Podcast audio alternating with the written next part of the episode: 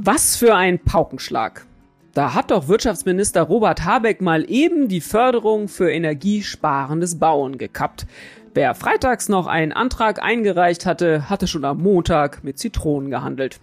Wir beschäftigen uns diese Woche mal damit, was nachhaltiges Bauen überhaupt ist und sprechen nachher mit unserer Wohnexpertin Judith Lemke. Und damit herzlich willkommen zu einer neuen Folge des FAZ-Podcasts Finanzen und Immobilien. Mein Name ist Inken Schönauer. Und ich bin Maja Brankovic. Schön, dass Sie mit dabei sind an diesem Dienstag, den 1. Februar.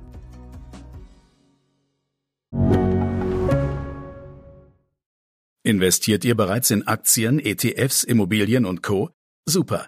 Dann könnt ihr jetzt euer Portfolio noch weiter diversifizieren. Mit der Private Finance Police der Allianz.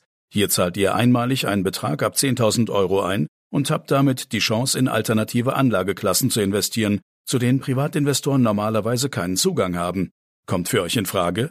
Dann gibt's jetzt alle Infos auf allianz.de slash dein Leben. Mensch, Maja, was für eine Aufregung.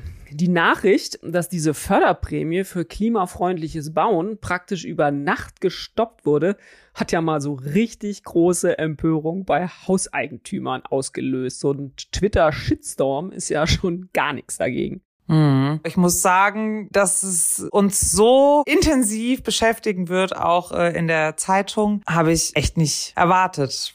Vor allem, weil das Ende dieser Förderprogramme ja eigentlich gar nicht so überraschend kam. Ich kann mich erinnern, dass diese Entscheidung schon vor Monaten gefällt wurde. Ja, genau so ist es. Das stand schon seit Monaten tatsächlich fest. Wenn ich mich richtig entsinne, dann war das sogar noch unter dem alten Wirtschaftsminister Altmaier nämlich der Fall, dass das klar sein würde, dass diese Art von Förderung auslaufen äh, würde.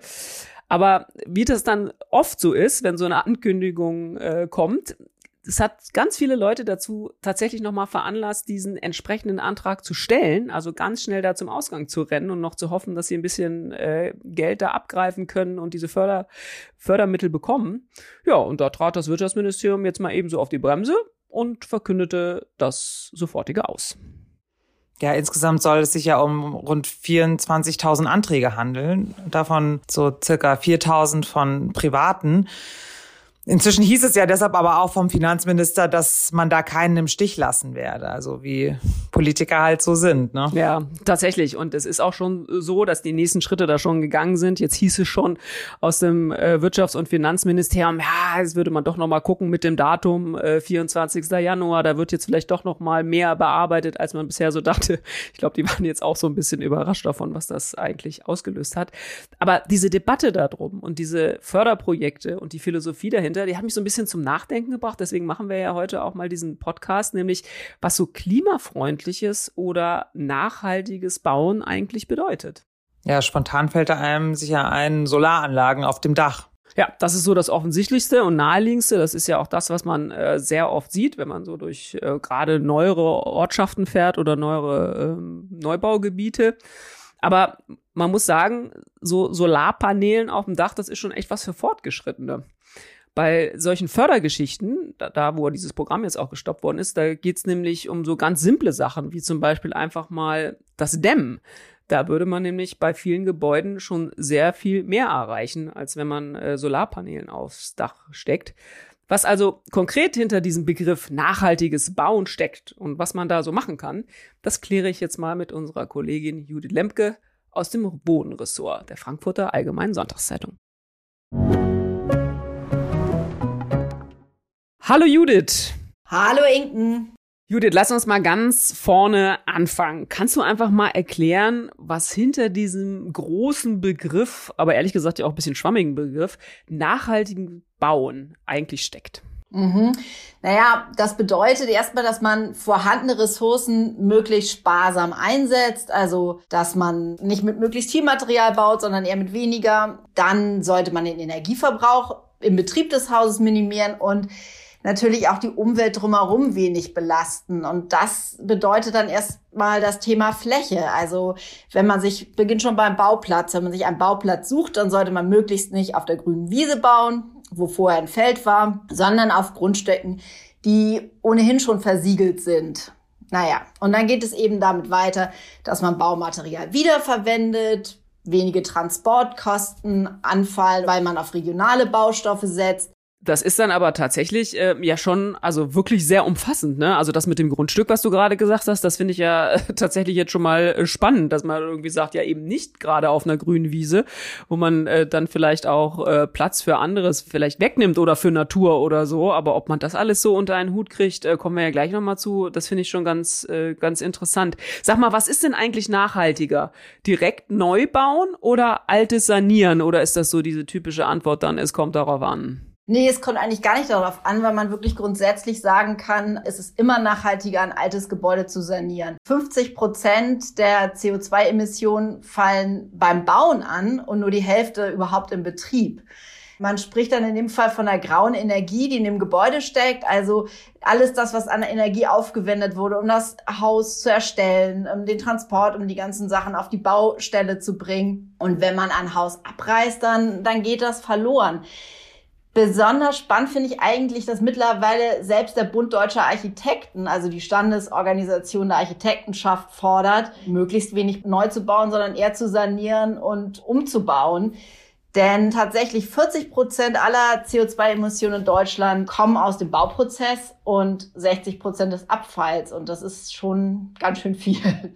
Oh, das ist ja wirklich eine sehr beeindruckende Zahl. Das hätte ich jetzt auch überhaupt äh, gar nicht erwartet, weil man immer so denken würde, Mensch, wenn da so ein neues Haus gebaut wird, ähm, selbst wenn es auf einer grünen Wiese ist, aber nehmen wir mal das mal außen vor, aber dann gibt's irgendwie neue Materialien, bessere Materialien, der Verbrauch hinterher ist tatsächlich sehr viel, sehr viel geringer. Ähm, das finde ich ja, finde ich ja spannend, aber das hat ja dann fast so ein bisschen was von, muss ich das Bauen so der Zukunft dann da vielleicht auch so ein bisschen neu erfinden? Denn man hat ja schon so den Eindruck, auch wenn man durch Städte geht, diese ganzen neuen ähm, ja, Stadtteile, die so teilweise ähm, entstanden äh, sind, das sind ja alles Neubauten. Also ich meine, puh. Ja, da ist es natürlich, äh, da gibt's natürlich mehrere Ansätze. Da gibt's einmal irgendwie den Hightech-Ansatz, äh, möglichst viel Technik in ein Gebäude reinzupacken, damit sie möglichst sparsam laufen. Aber fast noch überzeugender finde ich eigentlich die Rückkehr zum Altbewährten. Also da sind wir zum Beispiel beim, beim Thema Wiederverwendung. Baustoffe, die in einem Gebäude sind, denen ein zweites Leben zu schenken, indem man, wenn man ein neues Haus baut und sie dann die Türen und die Fenster und meinetwegen auch die Fassadenteile wieder einzusetzen. Und das hat man ja früher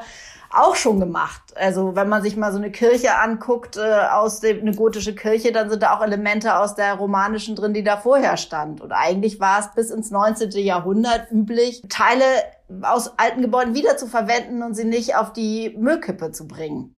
Hm. Ist das das? Man liest das immer häufiger. Ähm, hab sogar ich, die ja jetzt nicht äh, so sehr in dieser Materie drin ist, aber häufiger gelesen. Ist das so dieses Recyceln in der Baubranche? Ist das so dieser Schlüsselbegriff dafür, den es ja offensichtlich immer schon gegeben hat, aber den man jetzt auch wieder so ein bisschen so eine Renaissance dann hat? Ja, also da muss man ein bisschen das auseinanderhalten. Also recycelt wird in der Baubranche ja schon lange. Nur was man bisher halt macht, ist immer ein sogenanntes Downcycling. Das heißt, ich habe jetzt einen Baustoff, ich habe jetzt Ziegel, breche das Haus ab und dann landen die Ziegel zertrümmert als Zuschlagstoff im Straßenbau. Also ein mit viel Energie und äh, hochwertiges Produkt wird hergestellt, damit es weit unter seinem Wert sozusagen, unter seiner Qualität eingesetzt wird. Das passiert schon lange, aber das ist eigentlich nicht das, was man will, sondern das, was man, was der neue Ansatz ist, ist, dass man Häuser als sogenannte urbane Minen betrachtet. Das heißt, wenn ich ein Haus habe, das das Ende seines Lebens erreicht hat, dann nehme ich das raus, was da drin ist. Also Fenster, Beschläge, selbst Fassadenteile und versuche das möglichst nah daran, wie es überhaupt schon ist, wieder zu verwenden. Das hört sich jetzt so einfach an, aber das bedeutet, dass man das Bauen gleich von Anfang an ganz anders denkt. Nämlich, dass man sozusagen von Anfang an, wenn man ein Haus baut, sein Lebensende schon mitdenkt und was man danach mit den Baustoffen macht. Aber das erklärt ja tatsächlich, warum man manchmal in der Stadt umhergeht, ist mir schon oft so gegangen und da sind wirklich sehr viele alte Gebäude, vielleicht so aus den 50ern oder so und dann werden die ja so entkernt und da habe ich mich tatsächlich schon oft gefragt, warum reißen sie das nicht einfach ab? Also, warum wird auf diesem Platz nicht was Neues gebaut? Aber das ist ja vielleicht dann sogar schon Teil einer einer solchen Philosophie womöglich, ne? Aber das ist dann auf die graue Energie oder wenn man dann schon die Konstruktion Konstruktion hat, äh, die steht, dann wird es eben entkernt und wird dann von innen neu aufgebaut, aber ähm, die Konstruktion wird halt stehen gelassen. Das macht man häufig. Das lohnt sich auch. Hm. Gibt es denn so insgesamt, aber ich meine, wir reden ja in so vielen Bereichen von vom technischen Fortschritt, den gibt's ja sicher auch in der Baubranche. Gibt es denn so generell neue Stoffe? Techniken hast du ja jetzt schon teilweise so ein bisschen beschrieben, um, um nachhaltiges Bauen zu fördern. Also ich weiß, das äh, Thema Asbest hat ja mal äh, für große Furore gesorgt, tut's ja heute noch, werden ja, werden ja heute noch Sachen auch äh, abgerissen, weil sie asbestverseucht sind, weil man mal festgestellt hat, das ist nun wirklich kein guter Stoff. Also, aber gibt's da so Neuerungen, wo man sagt, so, das, diese Art von Stoff, der wird jetzt ganz viel verbaut, weil der als nachhaltig gilt und weil er vielleicht dann tatsächlich auch für Klimaschutz dann ist oder halt fürs Dämmen gut ist. Gibt's da sowas, was man so gar nicht kennt? Der Stoff, der ja einen unglaublichen Aufschwung ähm, in den letzten Jahren erlebt hat, ist ja Holz. Das ist ein Baumaterial, das nachwächst, zumindest wenn es aus nachhaltig bewirtschafteten Wäldern kommt. Und dazu speichert es auch noch CO2. Also der Baum, der wächst, speichert dann das Haus, wenn es dann in meiner Konstruktion ist oder auch selbst wenn es ein Holzmöbel ist, das dann in meinem Haus steht, speichert es CO2 weil du nach Technik gefragt hast. Man darf sich das jetzt aber auch nicht als die Latte vorstellen, die aus dem Bau, die aus dem Wald geholt wird, sondern das ist dann auch das ist wirklich Hightech. Also hier gibt's auch wahnsinnig viel Forschung, das entwickelt sich immer weiter. Also grundsätzlich gibt es ja die Tendenz, weg von erdölbasierten Produkten zu gehen, wie jetzt zum Beispiel Styropor hin zu ökologischen. Und da gibt es auch total spannende Sachen. Also zum Beispiel gibt es Dämmplatten aus Mycelium. Das ist das Wurzelwerk von Pilzen. Und das kann man zum Beispiel auch zum Dämmen benutzen. Das kann sich jetzt natürlich nicht vorstellen, dass man das jetzt im Baumarkt kriegt, sondern das sind alles Forschungsprojekte, die aber sehr vielversprechend laufen. Also da passiert tatsächlich sehr viel, auch an neuen ökologischen Stoffen. Hm, du hast ja gerade schon so einen Schlüsselbegriff genannt, der ja auch immer in der Diskussion ganz äh, groß ist, dieses Thema Dämmen. Da steckt ja ganz viel Potenzial dann hinterher, auch wenn das Haus dann gebaut ist, aber auch als Verbraucher, dass man sich da möglichst so aufstellt, dass das äh, Haus dann möglichst viel Energie nach außen geht. Ja, ich frage mich immer so ein bisschen, könnte man nicht einfach auch sagen, weil du gerade diese Pilze jetzt auch angesprochen hast, ist ja wahrscheinlich auch alles nicht so ganz, äh, ganz billig, das vielleicht zu installieren, aber kann man nicht einfach sagen, Dämmen per se ist äh, sowieso auf alle Fälle schon mal nachhaltig, womit, ob es dann Styropor ist oder die, die neumodischen Pilze, ist dann erstmal egal. Ich frage mich dann immer so ein bisschen, will man nicht so viel, zu viel bei diesem Thema nachhaltiges Bauen? Also wirkt ja manchmal ein bisschen so wie die Quadratur des Kreises, ne? Was meinst du? Also ich glaube, es ist tatsächlich nicht egal, weil diese Wärmedämmverbundsysteme, die überall eingebaut werden, die sind aus Styropor und das ist erdölbasiert, erstmal nicht besonders nachhaltig in der Herstellung und dann hat man das nächste Problem, wohin mit den Stoffen, wenn sie dann abgebaut werden, weil das ist eigentlich Sondermüll. Also eigentlich denke ich schon, dass es macht man sich da auch, wenn man alles mit Styropor dämmt oder mit Steinwolle, dass man sich da die Probleme der Zukunft auch ein Stück weit schafft. Vor allem gibt es durchaus erprobte Techniken und Materialien, die man stattdessen ähm, einsetzen kann. Die haben aber bisher nur neun Prozent Marktanteil. Und das ist, wirst du jetzt vielleicht ein bisschen verwundert sein, aber das ist, sind wirklich zum Beispiel Stroh und Hanf und Holzfasern oder sogar Altpapier.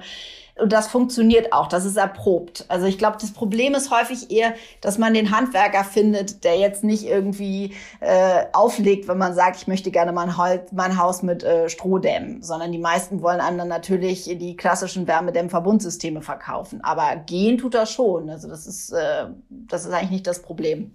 Hm, aber gerade bei den Materialien, die du jetzt so aufgezählt hast, mit dem Stroh oder Hanf, wird man ja auch sagen, ja, das ist ja tatsächlich jetzt irgendwie überhaupt kein Hightech-System. Also, mhm. denn, ähm, meine Frage wäre ja da auch eigentlich so ein bisschen so in die Richtung, muss man sich nachhaltiges Bauen eigentlich leisten können? Ne? Also ist das eigentlich teurer, teurer nachhaltig zu bauen? Das, was du gerade erzählt hast, ist ja eigentlich fast das Gegenteil. Also gerade mit solchen Materialien, jetzt weiß ich nicht, wo das Stroh herkommen müsste, damit man das mit dem dämmen kann oder wie viel man Stroh braucht, aber also aus einer Entschuldigung, dass Dämmen oder, oder nachhaltiges Bauen zu teuer ist, gibt's, also da fehlen einem wahrscheinlich die Argumente, oder?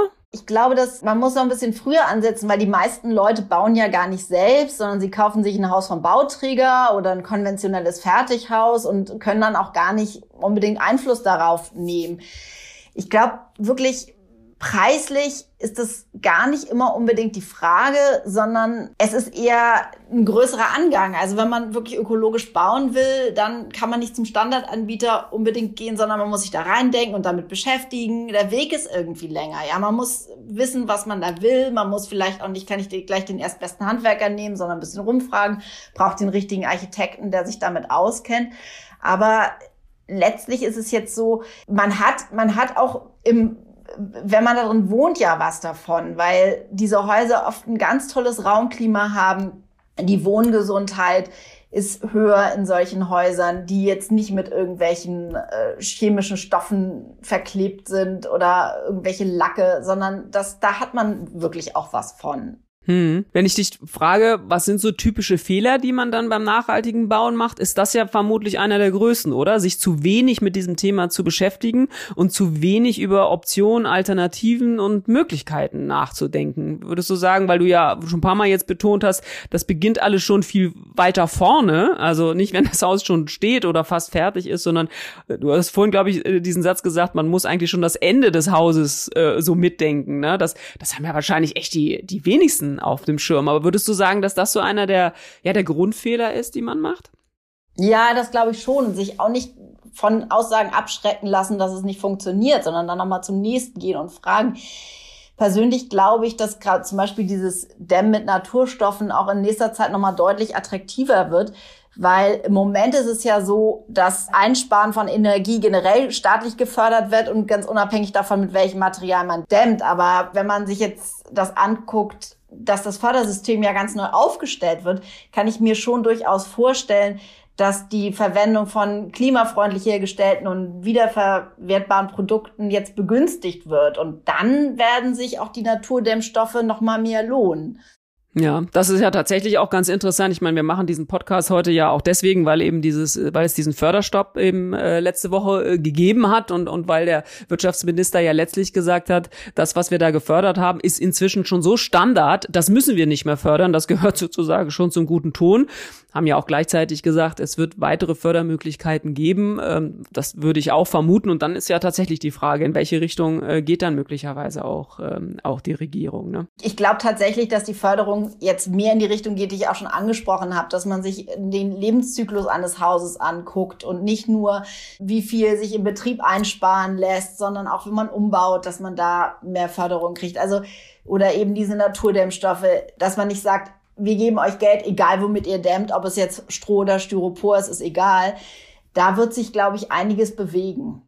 Fördermöglichkeiten sind ja das eine. Ich frage mich ja auch immer, ähm, kann man auch mit nachhaltigen Bauen und dann so einem nachhaltigen Haus am Ende sowas verdienen? Also es gibt ja diese Möglichkeiten, dass man auch so Solardächer auf dem auf dem Dach habt und dann speist man Energie in das öffentliche äh, Stromnetz ein. Gibt's da schon so Sachen, von denen du weißt? Also jetzt mal unabhängig auch von den von den Solarsachen, also dass man einfach sagt, man hat man schafft auch so totale Anreize, äh, dass dass einfach so per se mehr gefördert wird, dass sich Leute mit sowas ähm, befassen? Also ich glaube, Geld verdienen lässt sich damit in dem Sinne noch nicht. Und auch bei den Solaranlagen ist es ja auch so, dass sie einem vor allem was bringen, wenn man den Strom selbst verbraucht. Also wenn ich jetzt zum Beispiel eine elektrische Wärmepumpe habe, mit der ich heize oder ein E-Auto in der Garage stehen, dann lohnt es sich auf jeden Fall relativ schnell, mir eine Solaranlage aufs Dach zu machen.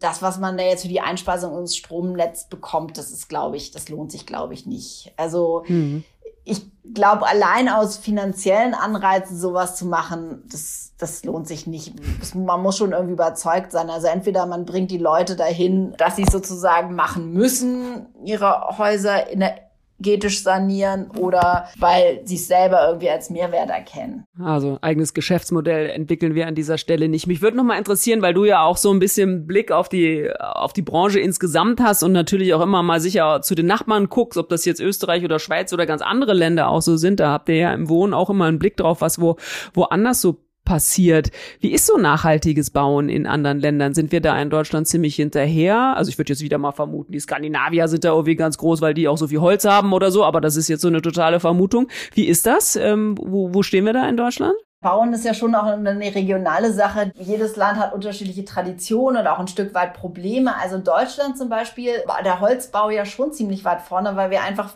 nicht wahnsinnig viel davon haben. Ähm, genau, du hast schon Skandinavien genannt. Da passiert natürlich auch viel, da wird auch viel geforscht.